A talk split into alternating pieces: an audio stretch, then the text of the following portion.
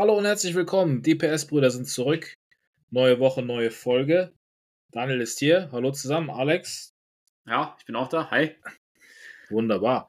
Äh, herzlich willkommen zurück äh, an alle da draußen. Äh, danke für eure Follows auf allen so Social Media Kanälen. Und wir freuen uns natürlich wieder, neuen Content für euch zu, äh, vorzubereiten.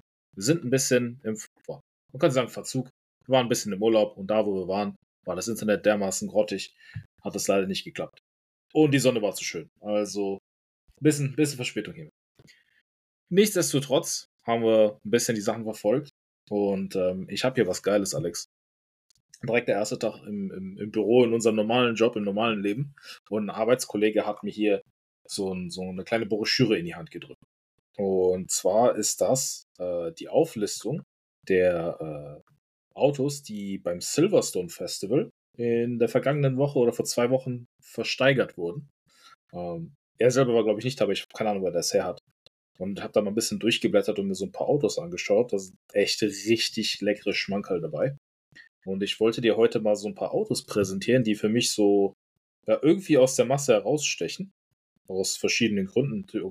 Die, die Auswahl ist immens groß. Da sind, glaube ich, irgendwie, wie viele Autos sind hier drin? Äh, 757 Autos. Das ist, äh, Nee, stimmt nicht. Da sind ungefähr 400 drin, weil das fängt bei 300 an und geht bis 700 irgendwas. Ähm, aber da waren ein paar also für jeden was dabei. dabei. Da war für jeden was dabei. Da sind ein paar alte Rennautos dabei, da sind ähm, ein paar äh, Sammlersachen dabei, da sind auch ähm, so Memorabilia dabei. Ne? Ich sehe hier gerade äh, unter, unterzeichnete, unterzeichnete, signierte Helme von Colin McRae und Nicky Grist. Das ne, kann man sich mal aufs Regal stellen. Ähm, Wirst du nur Arm dabei parallel dazu? Ich habe jetzt nicht geschaut, wie viel, wie viel das weggegangen ist. Aber ich habe da natürlich dann mal geschaut, okay, äh, was, für was sind die Autos denn auch weggegangen? Äh, hier war was Lustiges zum Beispiel. Äh, äh Maßstab 1 zu 3 aus Glasfaser Ferrari F40. Ist, keine Ahnung, was aus du Glasfaser 1 zu 3. Ja. Und dann nicht mal fahrfähig. Ja, hier, das ist, das ist Wahnsinn. Das, das, das, das, das ah, ist äh, ziemlich, ziemlich witzig. Ähm, aber pass auf, jetzt, ich sag dir mal einfach ein Auto und dann sagst du mir erstmal, was du allgemein von diesem Auto hältst. Und dann okay. erzähle ich dir so ein bisschen mehr darüber. Ähm, Aston Martin DB7. Habe ich, du hast mir ein Bild vorher geschickt, da ne, hatte ich gesehen und da war, war ich ein bisschen vom, vom Preis erstaunt. Äh, dafür, dass es für, für einen DB Aston Martin ist natürlich ein bisschen was älter, aber ich, ich habe mir noch mal ein paar Bilder angeguckt und so, gefühlt wird das langsam, wird der Wagen schöner mit der Zeit. Also es war ja noch so diese, ach, ich weiß nicht, man kam da drauf 2000er, Ende 90er, der noch dieses das sehr... War, das war ein 90er Auto, ah, das kam 94 auf den Markt. Das hat mir, das so war damals sehr, so eine schöne Gran Ja, hat so ein sehr rundes Design, passt heute eigentlich gar nicht mehr rein in die Zeit.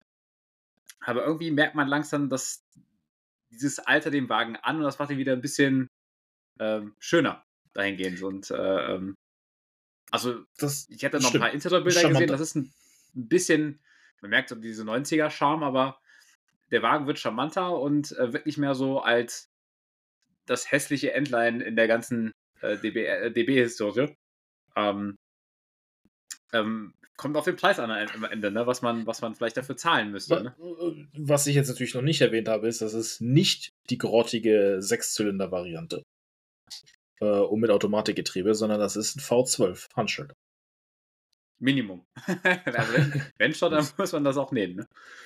Der, der hier hatte jetzt so ein paar komische Rücklichter, also man müsste das eigentlich, glaube ich, zurückrüsten. Pass auf, die Schätzung war, also in britischen Pfund war der angeschrieben, hm, oder die Schätzung ähm, 20 bis 25.000 Pfund. Also im Grunde genommen unter 30.000 Euro. Äh, Kannst du nicht meckern. Ne? Was, was, hat der, was hat er gelaufen? Der hatte 46.000 Meilen gefahren. Das sind keine 100.000 Kilometer. Nee, das sind äh, 85 ach, oder so? Na, 85, 90, irgendwie sowas. Nee, nee weniger. weniger. Quatsch. 50, weniger. 50 sind ja, ja 80. 50, also genau. 80.000. Also bist du bei, bei 72.000 Kilometern. Grob. Kannst du nicht meckern, ne? Für einen alten DB7 mit Aston Martin Design, Interior, V12 Handschalter ist irgendwie preislich zu günstig gefühlt. Ja, pass auf. Das Auto ist weggegangen, ich habe es in Euro umgerechnet. Für 23.000 Euro 139. oh, scheiße. Und 7 Also, gefühlt ist das so ein, äh, so ein Kaufargument aktuell. Weil wann kriegst du einen V12 Handschalter? Mal ehrlich. Kriegst du nicht. Das ist halt, du kaufst einen Genau. Ferrari. Und nicht für den Preis. Hallo. Ja, Das, äh, bisschen, na, ich sag's nicht, aber wir sind bei, bei gleicher Motorisierung. Jetzt äh, gleicher Motorisierung, gleiches äh, Antriebskonzept. Äh, Ferrari 456 GT. In Silber. 456, hilf, hilf mir auf die Sprünge. Wie sah der nochmal aus? Ar Argento Nürburgring. Das ist so ein bisschen wie eine leicht abgerundete.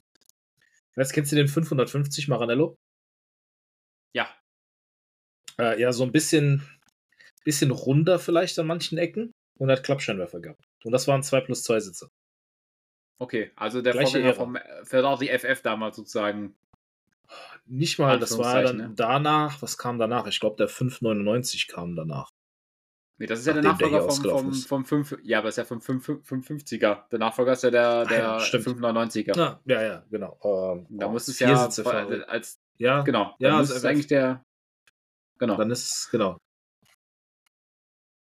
Was hältst du allgemein von dem Auto? Ich meine, damals war das irgendwie so ein bisschen. Es war damals schon so ur. Nicht kritisch, aber irgendwie so ein bisschen bizarr. So ein. Das- Das, das Konzept war Ferrari halt ein damals bisschen mehr früh. Platz hatte. Ja, das war das Konzept war damals zu früh. Ähm, von der, von der Zeit Ferrari, her, hat das ich. ja, Ferrari hat das ja ganz viel früher auch schon mal gemacht, wo sie Autos gebaut haben, wo mehr Leute als nur zwei reinpassen. Das schon, aber ich meine, im Endeffekt ähm, kam die Zeit, also dieser 2 plus 2 Sitzer oder dieser sportlichen Luxus Mehrsitzer kam ja erst so Mitte der 2000er. Eigentlich hat das wirklich ja erst eingeschlagen, als er Porsche mit dem Panamera auch angefangen hat. Ne? Ja, gewissermaßen stimmt. Dann kam der Ferrari auch wieder Ja, um die das Ecke. war und so die Zeit, ne, genau. Mit, der, mit, dem, mit dem Panamera kam die halt die Zeit, wo du halt dann ein sportliches Auto mit viel Leistung und, und äh, mehr, mehr Plätzen haben willst. Ne? das- Aber wo kriegst Um, du handgerissene V12? Weißt du? Und jetzt noch ein Ferrari. Ja, gut, okay. Einverstanden. so. Wenn, wenn Ferrari vor 12 Handschalter fahren will, muss vielleicht auch mit einer gewissen Optik leben. Die ist ja jetzt nicht hässlich. Also, das Auto sah in vielen Farben. Ich hatte den gerade hier in der Broschüre. Wo ist er? Ah, hier. Das sieht eigentlich ganz nett aus. Ähm, in Silber. Jetzt pass auf. Auch für einen Preis diese Marke, dieses Emblem zu fahren, geschätzt mit zwischen 48 und 58.000 Pfund. Das musst du jetzt erstmal alleine schon auf der Zunge zergehen lassen. Du denkst, du ist die Welt kaputt. Andere Autos schießen durch die Decke und du kannst Ferrari fahren für unter 60.000 Euro, möglicherweise. Auto ist weggegangen für 53.700 Euro und 11 Cent. Ich habe mir gerade noch ein paar Bilder ausge äh, rausgesucht. Also es stimmt, das hat, hat Anleihen wirklich äh, ähm, vom 55. Auch von hinten sieht man das ein bisschen, ne? Ja, genau. Äh, ist doch nicht so schlimm, wie ich, wie ich gedacht hatte. Ähm, von der Historie kam auch danach nochmal der Ferrari, Ferrari 6, äh, 612, äh, bevor dann der Ferrari FF kam. Also es ist die gleiche, gleiche Riege. Ähm, würde ich auch nehmen.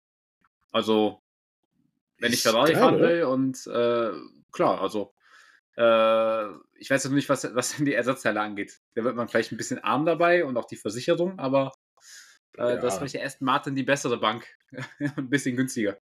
Ja, das war, äh, beim Aston Martin war es ja noch eine Zeit, da war Aston Martin, glaube ich, äh, da gehörte das noch zum Ford-Konzern. Deswegen sind da so ein paar komische, lustige Lichtschalter und sowas und, und Knöpfe, die du aus dem Ford-Regal noch kennst. Also sind vielleicht teilweise Teile dabei, die die in, in gewissermaßen irgendwo aus so einem allgemeinen Teileregal kommen. Es sei denn, deswegen, was- ich, ich erzähle jetzt Quatsch und jemand da draußen hat so ein Auto und der kann, mir was, kann mich das Bessere belehren. Bei Ferrari, ja, hui, da, äh, alter Schwede. Dann wirst du arm. Aber jetzt kommt ein geiles Auto, pass auf. Äh, wir sind ja beide nicht, äh, nicht abgeneigt zu einem 911er Porsche. Die sind Äh, aber günstiger geworden. Der, die, die Blase ist dann hat ein bisschen stagniert. Also die sind ja jetzt eine Zeit lang ja sehr äh, stark im Preis gestiegen. Und äh, so seit zwei Jahren stagnieren die ein bisschen. Also die gehen auch teilweise runter bei einigen 911er Modellen. Gerade die alten. Also das hier ist jetzt ein äh, Jahrgang 1983. Äh, Modell, äh, Modellreihe 930. Ein 911 Turbo. Ja. Nehme ich. Das, der, der Staub, den will ich eh haben. er staubte so ein bisschen auch insgesamt, weil das Auto stand nämlich 13 Jahre lang in der Garage. Da ist irgendwann mal die Benzinpumpe flöten gegangen. Anscheinend bis dahin lief das Auto einwandfrei. Der, der Besitzer hatte das 2007 gekauft. 2010 ist da was Kleineres dran kaputt gegangen, Auto in die Garage gestellt. Dann ist der, der gute Besitzer auch leider zwischendurch ein bisschen krank gewesen, so keine Zeit. 13 Jahre lang hat das Ding rumgestanden. Also ein bisschen so, so ein Garage-Find, weißt du, so wie, wie diese Storage Hunters oder so. Machst du die Tür auf denkst so, ui, ich habe ja noch so ein Apparat. Ähm, das, das Ding hat so ein bisschen den Rahmen gesprengt. Ich habe es jetzt auch schon vorweggenommen. Die Schätzung lag zwischen 42 und 50.000 Pfund. Viel zu ein wenig. Auto, was, was 13 Jahre in der Garage stand. Das ist egal, aber es ist 39 Turbo. Also ich würde mal schätzen, wenn ich jetzt mal ähm, 120? Ah, ne, ist ein Ticken drüber. Noch ein Ticken, Ticken. drüber. Also, okay. Nein, nein, ich, nein, ich sag, du bist ein Ticken drüber.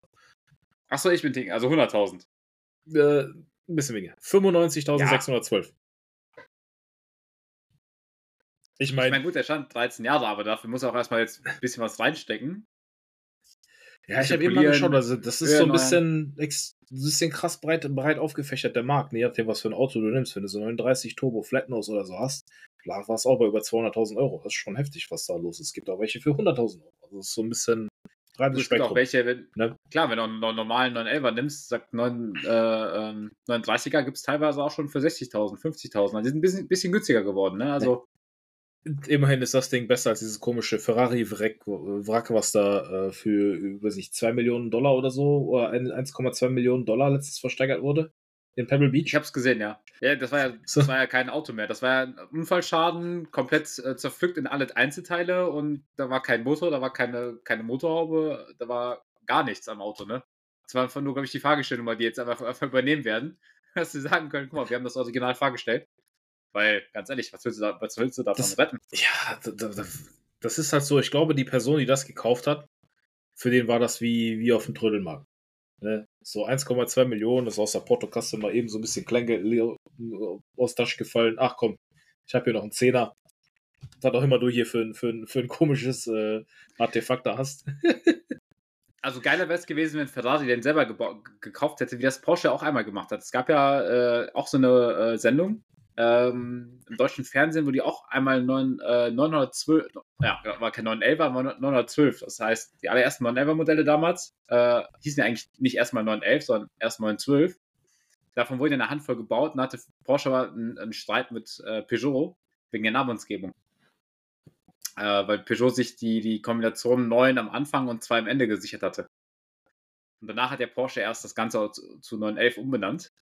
Und da hatten sie auch einen Porsche gefunden, der war auch richtig hinüber äh, in, in, der, in der Scheune. Und da hatte Porsche den selber noch abgekauft und haben, die haben den komplett restauriert. Und das Ding sieht richtig gut aus heutzutage.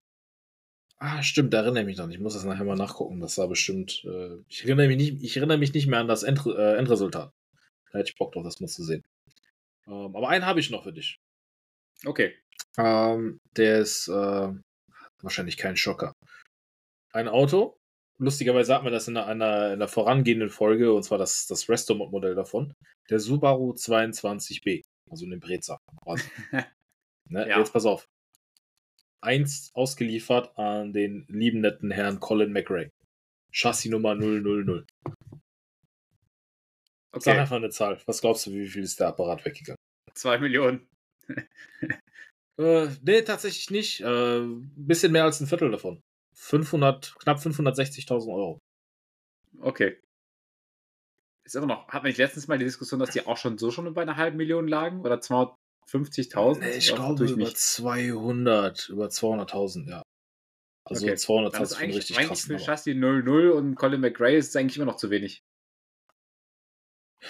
Ja, keine Ahnung. Also, es ist was viel, was ist wenig. Also, anscheinend reicht es bei 600.000 dass Colin McRae da, da selber drin gesessen hat. Aber bei dem, bei dem Modell weißt du aber ganz ehrlich, egal was du jetzt mit dem DB7 und, und, und dem Ferrari hast, bei dem Modell weißt du eigentlich, dass das ist eigentlich, das verliert nicht im Wert, das wird nur noch teurer. Ja, der wird noch, der, Das ist ja nur das genau kann der nicht eine. günstiger werden. Das Genau, genau es, gibt nur eine, einen, ja. es gibt einen Colin McRae, es gibt nur eine Fahrgestellnummer 000. Das ist wie so eine, hier, nimm mein Geld und irgendwann habe ich noch mehr Geld deswegen. Ähm, ein paar andere Autos waren dabei, die, äh, die herausstachen, aber E39 M5 zum Beispiel, der ist nicht weggegangen. Fand ich echt äußerst komisch. Äh, dann gab's. Heißt nicht, dass die allgemein nicht schlecht gehen, so heißt ja nur vielleicht, dass das Modell, was ja da angeboten wurde, nicht in dem Zustand war, dass die Das, man kann, kaufen das kann auch sein. wollen würde. Ja, oder, oder vielleicht war die, äh, das Mindestgebot nicht, nicht erreicht, wer weiß, aber es war schon ähm, irgendwie komisch. Also ich hätte gedacht, so ein Auto, so ein E39 M5 ist so ein Ikonen, Ikonending, das geht jetzt viel lockerer weg. Vielleicht Was ich schon. eine falsch, falsche Location in Silverstone, da sind vielleicht zu viele reiche Leute bei den Fahrzeugen, die angeboten wurden. Ja, ja. äh, ja, da waren halt ein paar interessante Porsches und viele Defender dabei. Das hättest du, toll, das hättest du toll gefunden. Ähm, da war noch Ja, ein. apropos Defender, lass mal kurz ansch anschneiden. Wir waren ja in England. Wir waren ja bei, ich war ja bei dir. Und äh, verdammt nochmal, äh, gibt es viele gute restaurierte Defender in England. Das ist echt nicht normal. Die, an jeder zweiten Ecke steht ein alter Defender, neu lackiert, aufbereitet, sieht aus wie geleckt, weißt du? Unglaublich. Und so viel zum Thema, die und Engländer passen nicht auf ihre Autos auf. Und was ich auch noch nicht erzählt habe, ist, auf dem Rückweg habe ich nämlich einen, ähm, ach, jetzt habe ich den Namen vergessen, I I Ineos, Ineos Grenadier Oh, gesehen. das Grenadier? Okay. Genau, das ist ja an sich äh, für die Zuhörer, ähm, Land Rover oder Range Rover hat ja dann äh, vor zehn Jahren, glaube ich, ungefähr muss das gewesen sein, bisschen mehr, äh, gedacht, wir müssten ja den, den, den, äh, den Land Rover Defender einstellen. Das ist alles noch alte Technik, äh, können sie nicht mehr updaten, erfüllt nicht mehr die, die Crash-Anforderungen. Das können sie so nicht mehr weiterbauen. Da haben sie das ganze Modell ja eingestellt, gab es dann noch ein großes Tamtam mit den letzten Modellen. Und das Ding war ja eigentlich immer beliebt und eigentlich dadurch dieses Ende mit diesem alten Design ist eigentlich noch beliebter geworden. Und ähm, Land Rover, Range Rover hat ja wieder ein neues Modell, einen neuen Defender vorgestellt, auf Basis der neu, neuester Technik und ein modernes Design. Aber ganz ehrlich, die alten sehen immer noch viel geiler aus und äh, haben einfach den Charme. Und äh, dann kam eine Firma, Ineos, um die Ecke, die dann eben halt einen modernen alten ähm, äh, Land Rover Defender designt haben. Wirklich mit, mit vielen Anleihen von dem alten, originalen Fahrzeug, natürlich äh, gewissermaßen modern, aber wenn du es auch wirklich auf der Autobahn siehst, was ja, was ja bei mir der Fall war, im ersten Moment erkennst du es gar nicht, dass das ein Ineos ist. Du denkst einfach, das ist ein Land Rover Defender. Erst auf den zweiten Blick fällt dir dann auf, ah nee, ist es gar nicht, weil die Heckleuchten sind anders. Und das ist halt echt, echt cool. Der, der Wagen sah echt von außen sehr geil aus. Die nutzen ja auch die aktuellsten BMW-Motoren, also ähm, ist schon ein schickes Auto. Er Verbindet halt sehr viel alten Charme mit moderner Technik. Äh, fast schon wie in so ein Restomod, nur halt in modern. Und Lustig, dass das Ding dann einfach ein nicht. Restomod genannt wird. Na gut, ist ja, weil es ja ein neues Auto ist an sich. Es ist ein neues Auto, klar. Es ist ein neues, neues Chassis, komplett äh, eine eigene Konstruktion von der Firma. Kannst natürlich nicht Restomod nennen. Achso, Ähm, das heißt, Sah, sah die- mal sehr geil aus. aber haben die dann haben die dann einfach so einen alten Defender gescannt und einfach die Teile quasi eins zu eins nachgebaut in Dimension? Na, das darfst du ja nicht eins zu eins. Ich, ich glaube, glaub, da gab es auch mal Diskussionen mit, mit, zwischen Ineos und, und Land Rover bezüglich des Designs und der Designpatente, weil jeder Hersteller äh, meldet sein Design des Fahrzeugs zum, zum Patent an, damit es halt nicht kopiert werden kann, eins zu eins. Ähm, die haben viele Anleihen übernommen. Sicherlich, die Maße werden auch nicht eins zu eins gleich sein, aber es, es reicht aus, dass das Fahrzeug wirklich äh, äh, mal, zu 80 Prozent äh, dem originalen, originalen alten Land Rover Defender ähm, nachgestellt ist. Ne? Und äh, sah wirklich geil aus, muss ich sagen. Ja, ich habe jetzt mal irgendwo, ich habe mal so einen Bericht über das Auto gelesen, das war vom Fahren natürlich äh, sehr hoch angepriesen, aber irgendwie hat es in mir persönlich jetzt nicht so die, die Emotion geweckt, die ich bekomme, wenn ich einen alten, echten Defender sehe. Weil du weißt, es ist halt, ah, ist irgendwie so ein Nachbau. Also in meinem Kopf ist es einfach nur so, ah, ja, whatever. Einfach so ein neues Auto zusammengebaut. Ich glaube, was, äh, was vielleicht dich sehr überrascht hat, was unsere Zuhörer vielleicht auch, unsere Zuhörerinnen da draußen überraschen wird, ist, wie viele VW-Busse hast du gesehen im Urlaub? Viele. Und vor allem ist nicht, also paar, klar auch ein paar alte, T1, T2, aber ey, die Engländer fahren anscheinend nur T5 und T6 und am besten in bunten, knalligen Farben. Also ich habe keinen normalfarbigen, sei es silber, schwarz oder weißen T5, T6 gesehen. Entweder war der blau, gelb, rot, äh, lila, keine Ahnung. Also alles matt, matt foliert, tiefer gelegt, Felgen drauf. Als kann ich, also mich als Camper, also wirklich alles dabei, ne? Ich habe heute Morgen auf dem Weg noch einen gesehen, äh, der stand in, äh, in der Einfahrt, in roter, mit, äh, die Räder werden wahrscheinlich irgendwie so 19 Zoll gewesen sein, auf Luft. Das Ding stand in der Einfahrt auf dem Boden. das sah total geil aus. Ich hätte da am liebsten ein Foto gemacht. Mal gucken, ob ich das nochmal sehe, Tage. Das war echt schön. Ehrlich gesagt kenne ich, kenn ich auch kein anderes Land, äh, die das gleiche machen, ehrlich gesagt. Ich kenne in Deutschland keinen einzigen dieser, dieser Busse, der so aussieht. Die sind ja alles, alle ja, original stimmt. gehalten und, äh, oder halt wirklich sehr, sehr nah, aber äh, das war echt. Äh, anscheinend ist das in England Trend, das äh, so zu machen. Ah, ich glaube, ich muss mal gucken, wann das nächste, nächste Bustreffen hier ist und dann fahre ich aber hin, um ein paar, ein paar Fotos zu schießen. ja. Während wir natürlich auch im Urlaub waren, ist natürlich äh, ja, einig, ich will jetzt nicht sagen, einiges passiert. Die IAA in München äh, war äh, am Laufen und wir haben so ein bisschen geschaut und es hat uns eigentlich nicht so vom Teller gehauen. Ähm, also da gab es jetzt keine großartige neue Neuheit, die, die mich richtig, äh, die mir das Pintglas aus, dem, aus der Hand gerissen hat. Aber ich glaube, Alex, du hast ja trotzdem so ein, zwei Sachen aufgeschrieben, äh, die wir da einfach mal so ein bisschen diskutieren können. Ich habe nicht absolut gar keine Ahnung, was du mir jetzt gleich erzählst. Also bin ich sehr, sehr gespannt darauf, was, was du jetzt, äh, welche Autos du hier so aufzählst und äh, wie meine Reaktion dazu ist. Ja, wie gesagt, war irgendwie, also die EA ist ja mittlerweile nach München gewandert und hat ja ein neues Konzept verliehen. Na, jetzt machen ja viel in der, in der Stadt, sind eher so ein Mobilitäts, eine Mobilitätsmesse, wo es auch viel um andere Dinge geht. Und die Hersteller haben anscheinend auch dieses Ganze aufgegriffen und zeigen nichts Motorisiertes, also das Verbrenner Motorisiertes mehr gerne und wollen sich halt mit Zukunftsthemen präsentieren. Und dementsprechend gibt es auch erstaunlich wenig äh, Modelle, die dort präsentiert wurden. Ähm, viele Konzepte. Ähm, ich scroll jetzt mal ein bisschen bei mir durch die, verschiedenen Seiten, die ich mir mal rausgesucht habe und, und, und nenne mal ein paar Sachen, die halt so ähm, vorgestellt wurden. Ähm, was haben wir denn hier Schönes? Zum Beispiel BMW hat ein neue, neues Konzept vorgestellt, ihre neue Klasse, Anführungszeichen, äh, was so ein bisschen den Ausblick gibt auf den, auf den kommenden Dreier und die kommenden Modelle. Äh, sieht sehr futuristisch aus, sehr kantig, sehr eckig. Äh, ah, ich bin kein großer Fan davon, aber wie gesagt, die, die haben einfach nur ein Konzept vorgestellt ähm, lass mich mal weiter schauen. Äh, ja, das Konzept, auch. ja, die Konzepte von den beiden, bevor du den Mercedes schlauchst, sind ja vor allem bei denen sehr oft weit weg von dem, was dann am Ende auf der Straße rumfährt. Wobei beim BMW fand ich von, ein bisschen von der Formgebung hat mich das so sehr an diese 80er Jahre BMWs erinnert. Oder frühe 80er, spät ja, 70er, frühe 80er. Es hat ein sehr altes, kantiges Design, was äh, irgendwie, wie du sagtest, irgendwie ein altes Design, was in die Moderne transferiert wurde. Äh, ich finde es noch ein bisschen nicht serientauglich, ehrlich gesagt. Das sieht noch ein bisschen komisch, äh, eckig und, und nicht, äh, ähm, sagen wir so aus, als ob man das im Alltag wunderbar verwenden könnte. Ähm, das gleiche auch beim, beim, bei Mercedes, die haben so ein, so ein CLA, das ist ja diese ähm, A-Klasse als, als äh, Limousine äh, mit abfallendem äh, Stufenheck präsentiert, als, als neues zukünftiges Elektroauto. Ähm, super CW-Werten, wie es mal so schön verkaufen möchte. Ähm, ja, zeigt auch so ein bisschen, ein bisschen die Zukunft, wo es hingehen soll. Ähm, wie gesagt, hier ein Konzept, da Konzept, man möchte sich mit viel mit zukünftigen Sachen preisen. Äh, nichtsdestotrotz gab es auch ein paar neue Sachen. Es gab jetzt zum Beispiel einen neuen Mini. Äh, sowohl Mini, der Mini Cooper als auch Mini Countryman. Elektrisch als auch mit Verbrennungsmotor. Ähm, sicherlich schick. Äh, es gab einen neuen Renault, äh, gucken, Renault Megane, äh, Renault Scenic äh, kleines ES, äh, SUV äh, kam jetzt auch neu.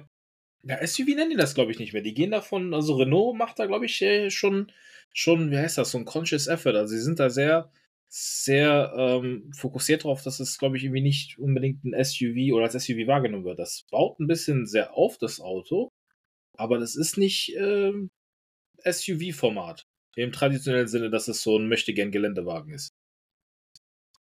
Genau.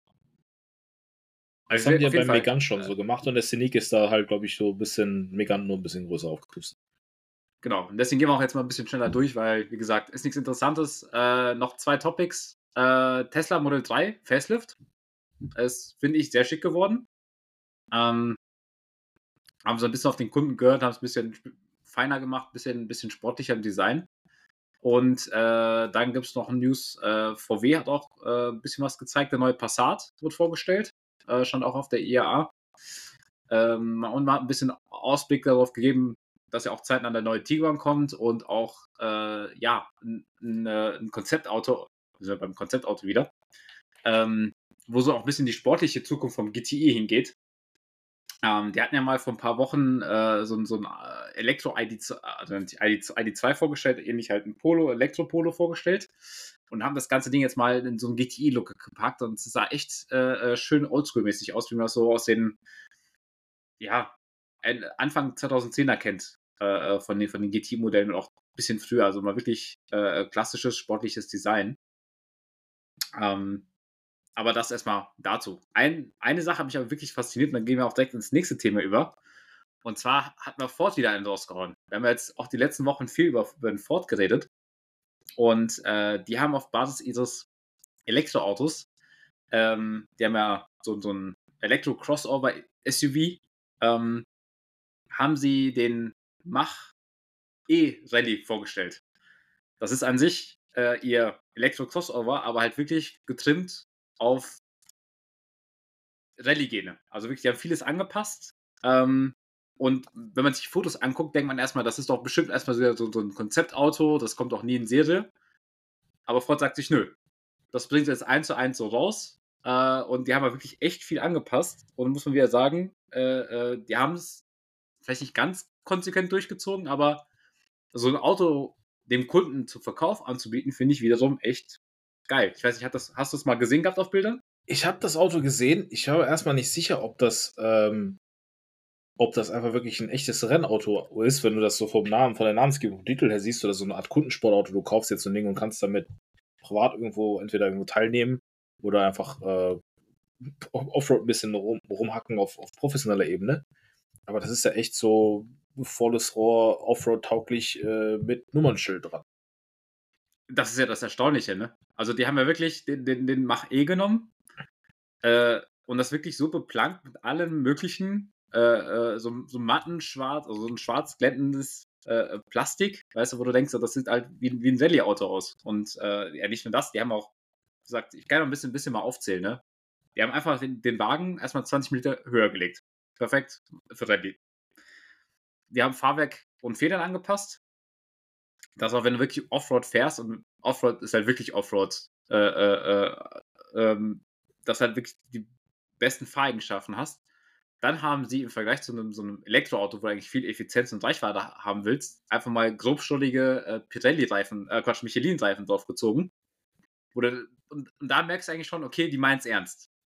Weil warum solltest du bei einem Auto, was als, also die hätten es auch anders machen können. Die hätten sagen können, hier, wir haben einen Mach-E-Rallye, weißt du, mit so einem ah, wir machen hier ein bisschen auf, auf Offroad-Look, weißt du, aber verbauen hier so pummelige äh, äh, Reifen, die halt voll auf effizient ausgelegt sind, ne?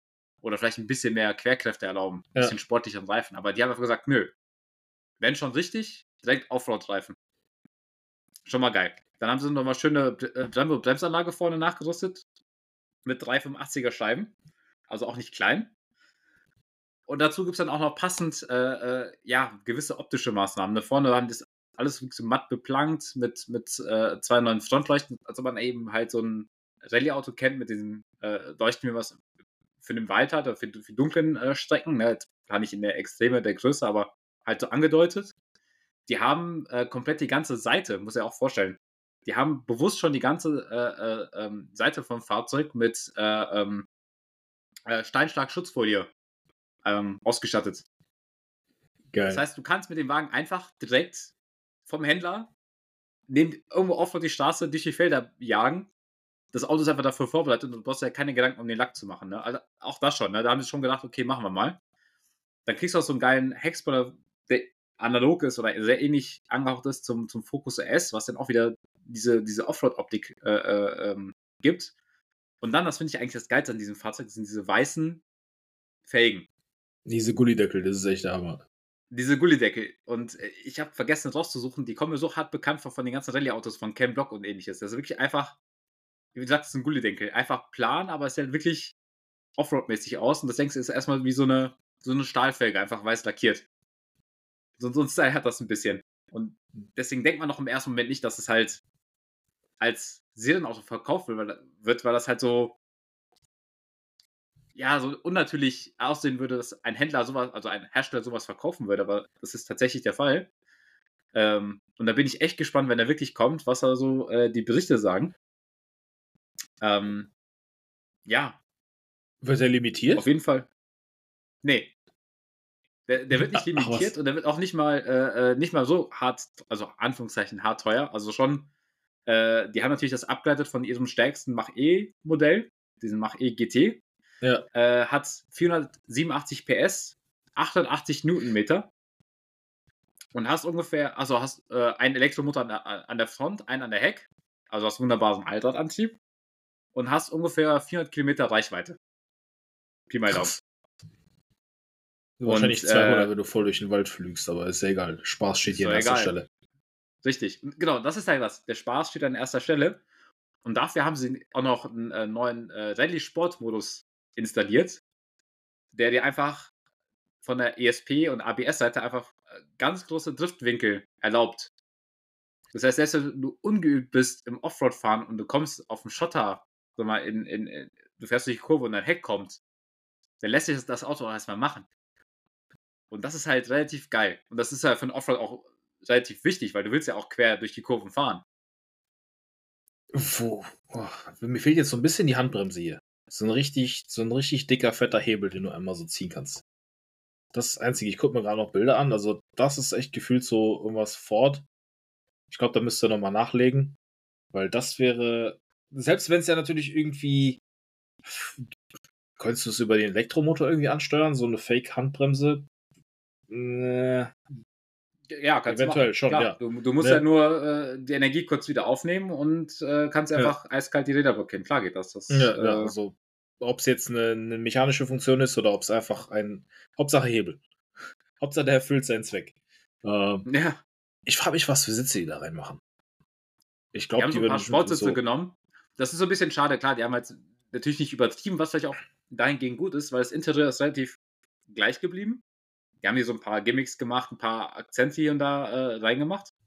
Aber die haben sich eher auf dieses Fahren und das Optische konzentriert, ne? Ja. Ah, vielleicht gibt es ja die, äh, die Recaro, wer ist denn die, die Recaro-Sitze, die beim Focus ja erst damals drin waren, optional. Das könnte ich mir vorstellen, dass da vielleicht so. Und selbst wenn nicht, das wäre noch so eine Nummer, die fehlt noch für das letzte, letzte Tüpfelchen oben drauf. Äh, um da so ein Rallye-Gefühl zu machen. Geil. Ja, sowas ja. brauchen wir. Das ist halt so mal was. Genau, jetzt kommen wir auch preislich. Ungefähr 77.000 Euro. Klingt jetzt ein bisschen viel. Wer jetzt aber so diese sportlichste Ausbaustufe auch von Macht GT nimmst, der für, halt für die Stars ist, der kostet ungefähr gleich. Das heißt, du kriegst eigentlich ein relativ cooles Auto dafür, für den Preis, was du da halt bezahlst. Und das ist halt kein Mainstream-Elektroauto, keine Ahnung, äh, was man aktuell kaufen kann, sondern das ist wirklich diese, diese Offroad-Optik und halt auch ein, ein Fahrzeug, was auch dahingehend getestet wurde, auch dass du eben Offroad fahren kannst, wenn du willst. Ja, das ist, das ist schon Hammer. Das ist schon echt geil. Ich, ich feiere das gerade. Also ich habe da echt Bock, das, auf, das auszuprobieren. Das, äh, da musst du, wenn du solche Autos dann mittlerweile hast, dann musst du echt schon schauen, wo fährst du denn einfach mal? Ich muss einfach so einen Offroad-Park oder so gehen. Vielleicht kann man da so ein bisschen umflügen. Ähm, das fällt mir aber glaube, auch auf. Es gibt ja an sich, wenn du überlegst, es gibt einen Offroad-Park, wo du halt sehr langsames Offroading betreiben kannst. Das ist ja meistens mal bergauf, bergunter, Steg, Stegen, ähnliches, aber ich kenne keinen Offroad-Park, der äh, mal, eine, eine höhere Geschwindigkeitsstraße äh, hat, wo du mal mit so einem Ding auch mal rallye-mäßig durch die Gegend fahren könntest. Ja, ich glaube, da müssen wir uns nochmal was überlegen. Vielleicht haben wir da so eine Nische, die, äh, die irgendwo belegt werden muss. Wir brauchen ja nur einen großen Acker. ja. paar, Am besten irgendwo, wo es, wo es le leicht hügelig ist, vielleicht so in der Eifel, äh, äh, im Sauland, äh, äh, ne, da ein bisschen auch bergauf und bergab geht, aber dann äh, macht es ja auch Spaß. Ja, da ist es. Aber da hast du es schon auf, auf, einen, auf einen Kurs gebracht mit, äh, mit dem sportlichen Ford, den du uns hier präsentierst. Ist ja äh, an sich die grundsätzliche Frage ist, von den ganzen ja, Mainstream-Autoherstellern, dadurch, dass er jetzt vor allem auf der, auf der IAA alle, das meiste ja nur ähm, oder fast ausschließlich Elektroautos waren, bis auf gefühlt der Passat. Ähm, wo geht die Sportlichkeit dann hin? Von den ganzen Brot- und Butterautos. Ähm, da gab es ja den, den VW, den, den ID GTE hast du ja schon erwähnt. Ich fand das Ding total cool. Also sehr sympathisch, knuffig und irgendwie genau das, das, was in einem, genau das Gefühl, was es in einem hervorruft, wenn du so einen, äh, so einen alten Golf 1 GT oder so denkst oder den siehst. Ist halt irgendwie sehr sympathisch, ist cool, ist sportlich, aber auch nicht zu übertrieben angeberisch. Äh, so wie, wie vielleicht andere Leute, die irgendwelche Golfs mit viel Leistung und weißen Felgen fahren. Weiße Felgen. Ich, ich, ah. ich sag nur, wenn man an, an die zukünftigen Ford Rally, Rally Besitzer, ich hoffe, diese weißen Räder haben irgendeine UV-Beschichtung, weil sonst werden die nämlich genauso gelb wie das Presseauto. das ist ja der Plan, deswegen habe ich es gelb vorgestellt. Aber ja, da, echt, hab... da bin ich echt gespannt und äh, ich stimme dir auch so. Ich, äh, es gibt zwar viele sportliche Modelle äh, von Elektroautos, aber es gibt jetzt keins, wo du sagen würdest, ey, das eignet sich jetzt perfekt, dass ich mal sportlich äh, durch die Eifel fahren kann oder äh, Landstraße, irgendwie ähnliches. Das sind alles so von den Herstellern, wie soll man sagen, die nehmen ein Modell, die machen es ein wenig sportlich, packen ein bisschen Leistung dazu. Das ist beim Elektromotor ja auch relativ äh, easy und, und, und einfacher. Einfach eine große Elektromaschine reinzubauen, dann ist immer das Begrenzende die Batterie, was die eben an Leistung abgeben kann. Ähm, aber es ist noch kein Fahrzeug wirklich dabei, wo du sagen würdest, ey, das ist ein Spaßfahrzeug. Das, äh, das ist ja noch nicht so wirklich äh, vorhanden. Stimmt, da, da legt der Ford halt vor, weil das ist halt wirklich fürs Fahren ausgelegt. Andere sind da. Ist eigentlich wie hier mittlerweile auch. Ob es jetzt egal was, was für ein Antriebskonzept du hast. Du hast halt Autos, die wirklich für das Hacken ausgelegt sind, damit du wirklich Spaß haben kannst. Oder welche, die, die sehen einfach nur sehr sportlich aus, die können aber eigentlich nichts. Äh, die Frage ist dann, wo geht die Reise mit den, mit den, mit den EVs hin? Weil kommen wir da wieder in so eine Ecke, wo wir viele Autos haben, die sportlich aussehen, aber dann können sie nichts, obwohl Elektro dir so ein bisschen so einen Punch liefern kann. Besser als so ein 1 Liter Benziner oder sowas in so einem kleinen Auto. Oder kommen jetzt vielleicht doch mehr Autos, die, äh, die viel mehr Spaß machen. Und auch wirklich dann vielleicht so sowas sind wie der, wie der Ford. Ich meine, das ist jetzt natürlich ein bisschen übertrieben, ne? dass du wirklich das komplette Auto darauf auslegst, dass da jemand im Wald volles da irgendwo rumfeuert. Ähm, ein anderes Auto, was quasi so eine Art Rallye-Gene hat, ist äh, der Alpine A290 Beta. Das ist ja so ein bisschen R5 auf Retro von Alpine mit richtig Power. Es gibt da, es war nur ein Konzeptauto, aber so wie Alpine da, äh, da ja, posaunt, kommt das wohl sehr unweit von der, vom Konzept auf den Markt. Ne?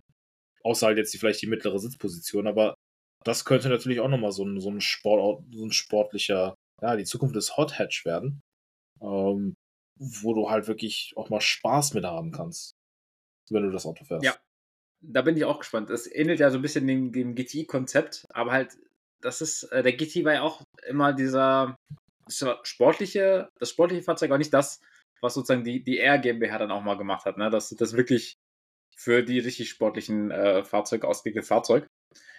Ähm, da bin ich echt gespannt. Das ist ja eigentlich, wie wir gesagt haben, das, äh, der, der, der ähm, Mustang jetzt hier, äh, Mach E Rallye, äh, das ist eigentlich das wirkliche erste Serienauto und ähm, ich hoffe, dass Alpine das auch, äh, ähm, das Design, so wie das ist, äh, äh fast nahezu in die Serie bringt und dann auch äh, äh die Performance äh, verspricht, das, das, die Fahrfreude, die auch mit dem Konzept aktuell suggeriert wird. Also da bin ich echt, echt gespannt. Ja, das wollen wir, mal, mal schauen. Ähm, ich habe da nochmal so ein bisschen geguckt und war so neugierig, was für andere Autos kommen denn noch so.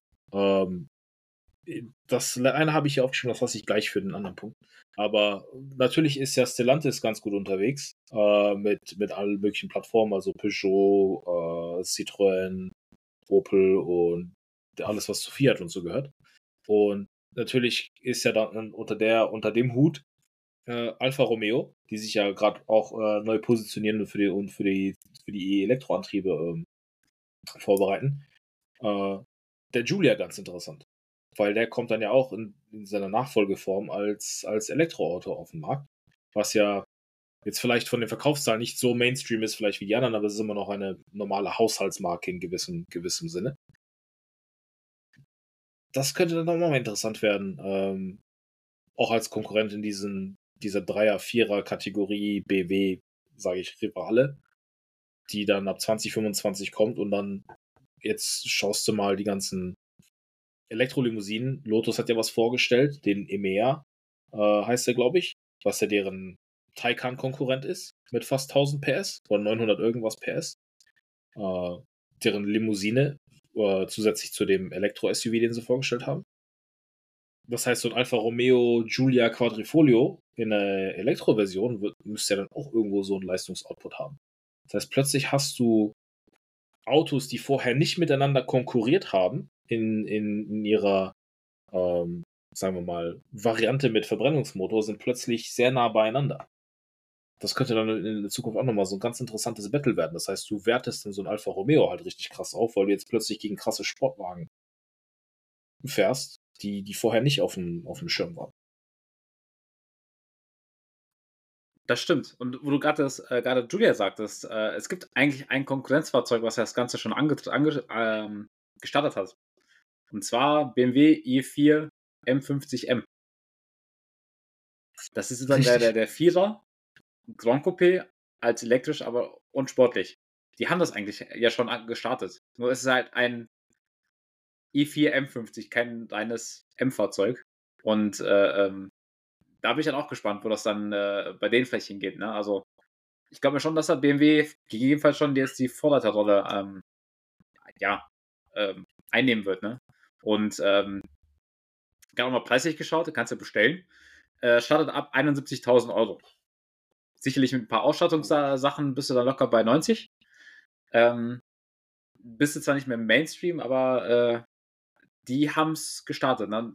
Jetzt, gut, können wir vielleicht fürs nächste Mal aufbereiten oder für ein andermal. Oder halt die Zuhörer, wenn sie äh, äh, Lust und Laune haben, vielleicht mal ein, Bericht, ein paar Berichte dazu angucken, weil ich habe auch keine Ahnung, äh, wie der so abgeschneidet, ehrlich gesagt, wenn er, wenn er sportlich bewegt wird. Ich würde einfach, glaube ich, ich laufe einfach beim nächsten Mal beim BMW-Händler vorbei und frage mal ganz lieb, ob die dir nah haben und mir einen Schlüssel ausleihen für eine Stunde. Dann kann ich das selber berichten. Aber ja, hast recht. Es ist natürlich dann in gewisser Weise gut. Es wird ja immer ein Auto geben, dann kommt einer, der klickt, äh, der baut irgendwas, was dann das andere toppt.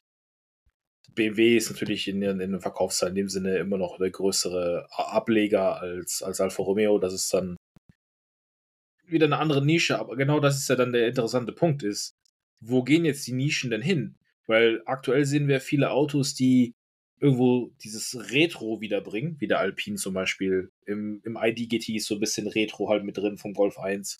Das sind teilweise Autos, die die ist eigentlich gar nicht, die irgendwann mal eingestellt wurden in den 70ern oder so. So Oldtimer, äh, die gebaut wurden, die neu interpretiert als Elektroauto kommen. Das ist ja eine Sache und da gibt es ja dann immer ganz sportliche Modelle, aber dann hast du auch diese Brot- und Buttermodelle. Und was dann äh, vom, vom Personalisierungsaspekt interessant sein könnte, ist, inwiefern wird sich das Tuning dann von diesen Autos entwickeln? Weil einerseits hast du ja die, die Hersteller, die schon sehr oft sehr scharf zeichnen und gut, gut den Designerstift anlegen. Aber vielleicht hast du auch so das Basismodell, was weniger interessant aussieht. Aber so der Elektromotor, je nach Batterie und je nach dann hinterher. Wir werden es ja irgendwann in Zukunft lernen. Was kannst du von einem Elektroauto ins andere reintauschen? Ist das wirklich so ganz läppisch gesagt wie so ein Tamiya ferngestelltes Auto? Ob du jetzt die, die fette Batterie äh, einbaust, die du nachträglich kaufst oder irgendwo hernimmst, ne, wo, wo geht das Tuning hin? Ja, das äh, ist eine sehr gute Frage. Das Problem beim Tuning, ich kann das, mal, kann das ja mal ein bisschen aufdröseln, wo, woran das ganze Problem eigentlich immer liegt aktuell. Du kannst zwar ganz einfach einen neuen Elektromotor einbauen. Das ist gar nicht das Problem. Das ist wirklich das einfachste Problem. Die reine Elektroleistung über den Elektromotor bereitzustellen, ist relativ einfach. Wo du dann das nächste Problem hast, das ist jetzt so eine Wirkkette, ist dann meist dann deine Batterie. Weil deine Batterie, äh, abhängig, abhängig davon, wie sie konstruiert ist, auch halt wirklich auf, auf reinster Zellebene, kann sie nur eine gewisse maximale Leistung pro Zeit abgeben. Was im Endeffekt dann aber auch genau deine Leistung bestimmt, die du halt auf die Straße bringen kannst. Das heißt, da bist du halt entsprechend begrenzt. Und wenn du natürlich rein den Elektromotor zu tauschen, bringt dir halt nichts, wenn aus der Batterie nicht der Saft kommt, um entsprechend die Leistung bereitzustellen. Wenn du dann also eine größere Batterie einbaust, die dann zum Beispiel mehr, mehr kann und potenter ist, da wird es halt eher in Zukunft die, Sage, die Frage sein, wird es einen Drittlieferanten geben, der dann sagen wir, ein optimiertes Paket bereitstellt für gewisse Fahrzeuge und halt auch sagen wir, Elektromotoren oder Batterien. Oder nimmst du das Ganze halt als Kombination oder mindestens, vielleicht kann man es ja auch mischen, dann aus einem anderen Fahrzeug. Und dann kommt schon das dritte Problem um die Ecke. Und zwar ist das dritte Problem die ganz, das ganze Thema Kühlung. Weil wenn du natürlich sehr viel Strom durch Kabel äh, äh, jagst, ähm, hast du natürlich auch eine sehr hohe Wärmeentwicklung, sowohl halt in, in den Elektromotoren, in den, in den, Kabeln, in der, in der Batterie, die du wieder entsprechend kühlen musst. Und dann brauchst du natürlich wieder, wie beim, beim, beim Verbrenner auch, brauchst wieder größere, größere Kühlerpakete, mehr Wasserpumpen, ähnliches, äh, um, um deine ganze Batterie halt dahingehend äh, kühlen zu können. Und äh, deswegen ist das Ganze halt aktuell auch nicht so einfach und deswegen tun sich, glaube ich, auch viele Tuning-Firmen aktuell noch schwer, weil es eben halt diese Kombinatorik ist, dass du nicht eine Sache anpassen kannst und sagen kannst, hey, ich mache jetzt einfach nur mehr Leistung, sondern musst halt eigentlich das ganze Fahrzeug einmal komplett neu machen, wenn du es äh, so machen willst, ähm, weil auch die gewissen, die Systeme aktuell auch, ich glaube, noch relativ grenzlagig ausgelegt sind, dass äh, ähm, die Kühlung zum Beispiel genau auf die Batterie ausgelegt ist und die Batterie halt genau auf das Fahrzeug und den Ele Elektromotor. Ne? Da gibt es jetzt nicht so sagen wir, Puffer, die eingeplant sind, extrem, äh, die man jetzt einfach so abrufen könnte und sagen kann, hey, ich mache jetzt einfach ein bisschen mehr Leistung. Und ich glaube, bis das alles kommt, wird es noch ein bisschen, bisschen dauern. Ja, das ist natürlich der Punkt, wenn, wenn wir über Leistungssteigerungen oder, oder krasse Leistungsmodifikationen reden. Ne? Das kann natürlich auch sein, dass wir dann vielleicht mehr, mehr von dieser Sorte sehen, wo die Hersteller hingehen und sagen, okay, wir bauen jetzt diesen Elektromotor ein mit der Leistungsfähigkeit und diese Batterie mit der Kapazität. Die deckt dann irgendwie so ein gewisses Spektrum ab, nach oben und nach unten. Und das Ganze wird dann einfach eben dementsprechend über Software reguliert.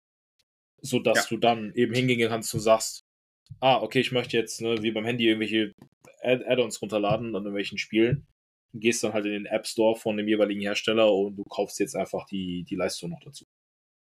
Ich, ich glaube, das Ganze wird äh, dann interessant, wenn äh, die ersten Drittfirmen auch anfangen, Batterien bei den verschiedenen Herstellern zu kaufen. Das passiert aktuell, glaube ich, noch nicht, weil die Investition einfach noch viel zu hoch ist.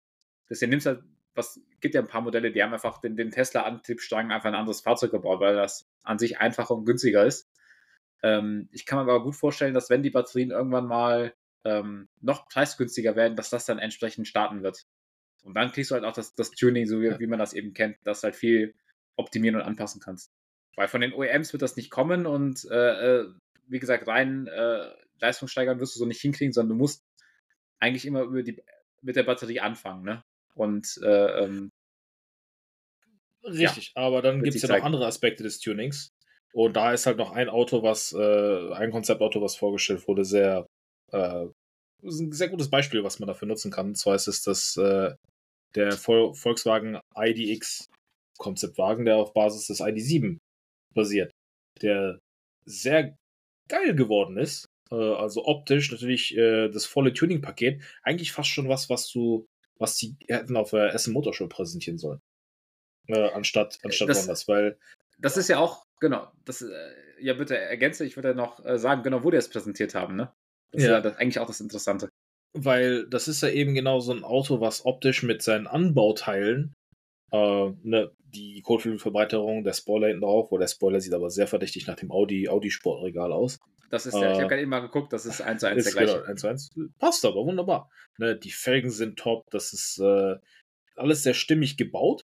Also eigentlich schon Tuning-Auto in einem Konzept. Das könnte man auch so, so rausgeben, beziehungsweise man könnte die Anbauteile so separat verkaufen oder es wird natürlich irgendwann zu eine Drittfirma geben, die sowas vielleicht in Zukunft anbietet. Das heißt, meine Frage ist dahingehend, ist es vielleicht möglich, dass wir so, ein, so eine, eine Wiederkehr der, der frühen 2000er sehen, wo Bodykits wieder modern werden?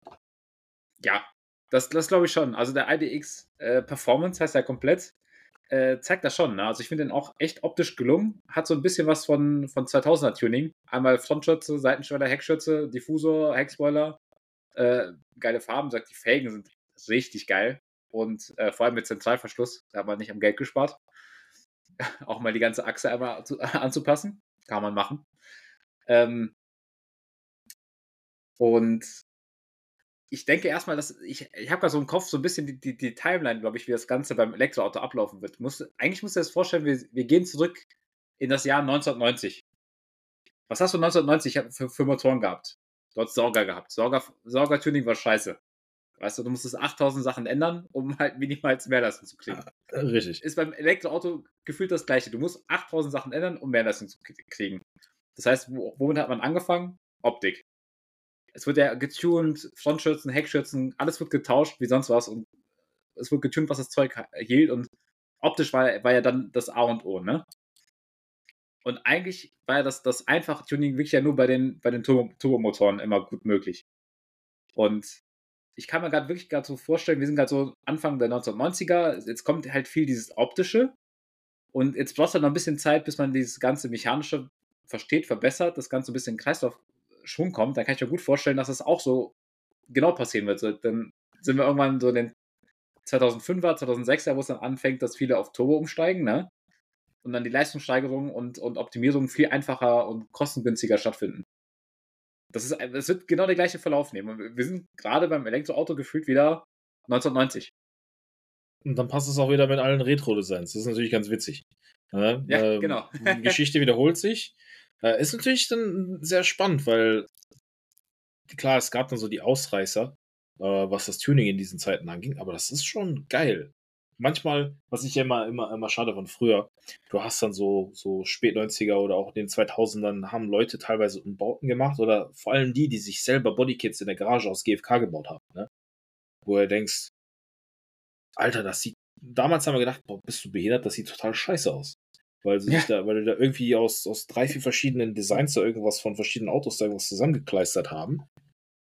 Aber damals hat keiner Respekt gezeigt, gezeigt vor dem, äh, wie viel Arbeit du da eigentlich reinstecken musst, um sowas überhaupt zu bauen. Damit es ja erstmal links und rechts gleich aussieht. Mach das erstmal. Ne? Also ja. im, Nachhinein, im Nachhinein ist das schon echt, echt wahnsinnig cool, was da teilweise rumgefahren ist. Ich kann mich noch erinnern, früher, ich habe mal so eine alte Tuning-Zeitschrift aufgemacht und da war ein, was war das? Ich glaube, das war ein E36 Kombi, BMW. Ähm, hatte dann aber irgendwie BMW 5er Frontlichter und der achtjährige Daniel hat das nicht so ganz geschnallt. Ich habe die Frontleuchten erkannt, ich habe den Rest vom Auto erkannt und ich habe ernsthaft erstmal geglaubt, jemand hat das zwei Autos in der Mitte durchgeschnitten und an die zwei Hälften zusammengefügt, bis ich dann irgendwann gelernt habe, dass man auch einfach nur die Lichter umbauen kann. Ähm, da kommen dann halt so wilde Kombinationen raus. Ich glaube, das wird echt spannend. Vor allem Bodykits, da freue ich mich drauf. Vielleicht gibt es ja auch irgendwann Unterbodenbeleuchtung direkt von der, vom Hersteller. Das wäre auch ganz witzig. Bring Neons. Ja, und der ID7, Performance, das, das Ding, ich, ich muss das nochmal aufgreifen, das Ding sieht einfach geil aus. Also allein, dass sie nicht gesagt haben, hey, wir machen mal ein bisschen Frontschürze, ein bisschen Heckschürze, sondern auch noch gesagt, komm, wir machen noch, noch eine Verbreiterung drauf, machen wir jetzt alles noch ein bisschen noch, noch ein schwarz, schöne Akzente da rein, in, in Rot. Richtig geile Farbe, sagt, die Felgen sind immer noch, also die würde ich mir, würde ich gerne bestellen können. Ey, ähm, Unterbodenbeleuchtung dran, noch ein paar Aufkleber drauf, Need for Speed Underground 3. Ja, ja, genau. Aber halt in modern irgendwie gewissermaßen. Ne? Also nicht ja, dieses ne? alte äh, äh, äh, Glasfaser, Glasfaserbomber, sondern halt wirklich äh, äh, dezentes, schönes Tuning. Ähm, und muss man überlegen, jetzt bei dem Konzept ist es auch noch ein Konzept. Und äh, die haben den ganzen Wagen einfach mal 6 cm tiefer gelegt und 8 oh. cm in der Spur verbreitert. Das, das ist krass. doch genau das, wo wir wieder hingehen. Das war damals ja, ja auch diese das Breitbauten, ne? das, das macht so viel aus, auch bei der Optik des Fahrzeugs. Das ist unglaublich. Äh, weil die Fahrzeuge werden ja gefühlt immer höher. Ja. Ähm, ist das schon, schon sehr geil. Jetzt muss ich gerade gucken. Äh, oh ja, und leistungstechnisch hast du jetzt bei dem Konzept, Konzeptauto 560 PS. Plus noch einen potenziellen E-Boost und eine, und eine Hinterachs-Quersperre, die man auch noch gewissermaßen ja. elektrisch geregelt werden kann. Also, ja, das ist, klingt für mich nach Fahrspaß. Ja, total geil. Total geil. Äh, ne? Morgens um zwei im Industriegebiet. Ich habe nichts gesagt. ja, aber pass auf. Guck dir den Vorteil an. Du kannst nachts durch die Straßen pesen. Oder halt, sollen wir nicht machen. Habe ich jetzt nicht gesagt. Du sollst nachts nicht durch die Straßen pesen. Du sollst ganz entspannt fahren, entsprechend der Richtgeschwindigkeit. Aber du könntest auf der Autobahn oder sonst irgendwo auf einem privaten Gelände machen, was du willst und keiner wird es mitkriegen. Weil du bist nicht laut. Du hörst nur Reifen quietschen. Richtig. Auf abgesperrter Teststrecke. Ja, Richtig, das ganz genau. ja, genau. Nicht auf der öffentlichen Straße, nein. Das ist, äh, das ist spaßig. Boah, ja. Äh, ich glaube, ich glaube, das wird echt interessant. Vor allem. Aber nochmal äh, zu einem Punkt, den ich gerade eben noch sagen wollte. Wo die das Fahrzeug vorgestellt haben, finde ich halt auch relativ geil. Und zwar denkst du erstmal, guck mal, jetzt war ja die IAA. Da können wir das ganze Ding auch auf die IAA stellen. Nö. Warum auch? Hast du zu viele Klimakleber und die würden sich alle darüber beschweren, dass ein sportliches E-Modell kommt. Was ja kein Mensch braucht. So, die haben es äh, auf dem internationalen ID-Treffen in der Schweiz vorgestellt, wo alle nur ID-Anhänger sind. Das heißt, die haben es einer gewissen, schon bekannten Kundschaft gezeigt und gar nicht mal so groß ist rausposaunt, hey, guck mal hier und voll geil und so, sondern wirklich gesagt, hey, guck mal hier, wir haben was Geiles gebaut und sieht der Wagen auch ein bisschen aus. das ist nicht so ein reines Showcar, also kein reines Konzeptauto, was halt komplett neben der, des Seriendesigns ist, was ja zum Beispiel der, der, der, der ähm, Alpine ist, sondern die haben eigentlich wirklich das, den ID7, das Serienfahrzeug genommen und das dann getuned. Was ja eigentlich wiederum das ganze Konzept wieder geil macht was genau das unterstreicht, was wir in den letzten 20 Minuten diskutiert haben oder besprochen haben. Äh, ne, das, das Tuning ist wieder zurück. Äh, und das wird geil. Ich meine, ey, stell das Ding auf die Gamescom. Ne? oder auf die E3-Messe. Ja, wie du sagst, auf die, wenn das Ding nicht auf der, auf der Essen Motorshow steht, dann weiß ich auch nicht. Das wird, das, halt, wie du sagst, perfekt hinpassen. Sollte es hinstellen, muss ja kein großer Stand sein, stellen sie es aus und dann kann ja jeder seine eigene Meinung bilden. Ähm, weil, wenn du den Wagen anguckst, weißt du auch erstmal gar nicht, ob das elektrisch ist oder nicht, aber es sieht trotzdem geil aus. Richtig. Das ist ja genau das, ne, was, was, was ja die Autos dann mittlerweile dann ausmachen muss, selbst wenn es irgendwo ein Standardmodell ist. Viele Autos, ich glaube, der Autofahrzeugkauf, wenn du die neuen Elektroautos anguckst, ist ja noch viel vergleichbarer wie ein Handykauf. Nämlich jetzt das Samsung, nämlich jetzt das Huawei, nämlich ein iPhone. Wenn der Bildschirm nicht an ist, sind die auch einfach nur alle rechteckig ne, und, und diesen Schwarz vorne. Und der Unterschied ist, das ne, genau. ist optisch Einheitsbrei, vor allem im Innenraum. Alle wollen irgendwie so ein fahrendes iPad konstruieren. Aber man darf halt nicht außer Acht lassen, dass da auch viel, viel mehr drumherum ist, in Form von Blech oder was auch immer, welche Materialien du Karosserieteile dann fertigst, äh, die halt dementsprechend attraktiv sein muss. Und die einen werden schöner, die anderen werden hässlicher, aber selbst da kommt dann wieder dieser Spielraum hm, hinzu, wo du dann dein Auto personalisieren kannst und wir können dann vielleicht wieder geile Bodykits an die Autos bauen. Und was in dem Sinne dann, was das Tuning dann betrifft, interessant ist, wir müssen ja nicht unbedingt, oder andersrum, über die letzten 20 Jahre haben wir allgemein ein bisschen was gelernt, wie man vernünftige qualitative Bodykits baut. Das heißt, so Glasfaserquatsch, die du früher hattest, so eine Stoßstange auf dem Golf 3 aus irgendwelchem komischen Spritzgussplastik, die wirst du jetzt auch nicht mehr finden, sondern das wird dann schon, eine, die Leute werden vernünftige Materialien erwarten. Und ich denke mal, da kann, kommen dann auch wieder qualitativ bessere Sachen direkt schon von, von, äh, von vornherein heraus. Das heißt, du kaufst vielleicht irgendeinen Quatsch auf AliExpress. dann bricht es wahrscheinlich schon im Paket zusammen, wenn, äh, wenn es hier rüber geschickt wird. So. Ja, aber ich glaube, ja. das wird ey, der, das Hauptargument die nächsten Jahre sein. Also aktuell ist immer die erste Phase. Das, das, wird, das Design wird den Kauf bestimmen. Ne? Im Endeffekt kaufst du das, was erstmal das, das Design sagt, was geil ist. Und dann vielleicht, was noch deine zweite Präferenz ist. Brauchst du Raum, brauchst du Reichweite oder brauchst du, äh, keine Ahnung, Sportlichkeit? Aber ich glaube, das erste Argument wird, wird immer das Design sein. Absolut, absolut. Guck, dich, guck dir mal um, wie viele Autos da auch ähnlich aussehen. Das heißt, nimmst du jetzt diesen komischen BY, das ist BYD, glaube ich, oder nimmst du einen Tesla Model 3. Aber BYD wird genau das gleiche können. Aller Voraussicht nach. Und es sieht sehr ähnlich aus. Teilweise vielleicht sogar besser. Oder je nachdem, welcher Klasse du bist. Also ja, das ist, ähm, das muss, das muss, äh, das muss richtig schieben, das, äh, das Design. Ja, bleiben wir gespannt. Ja, schauen wir. Gut, genau. Aber ich würde sagen, Stunde haben wir, haben wir wieder fast voll. Äh, machen, machen wir für heute Schluss. Äh, neue News gibt es dann nächste Woche. Woche.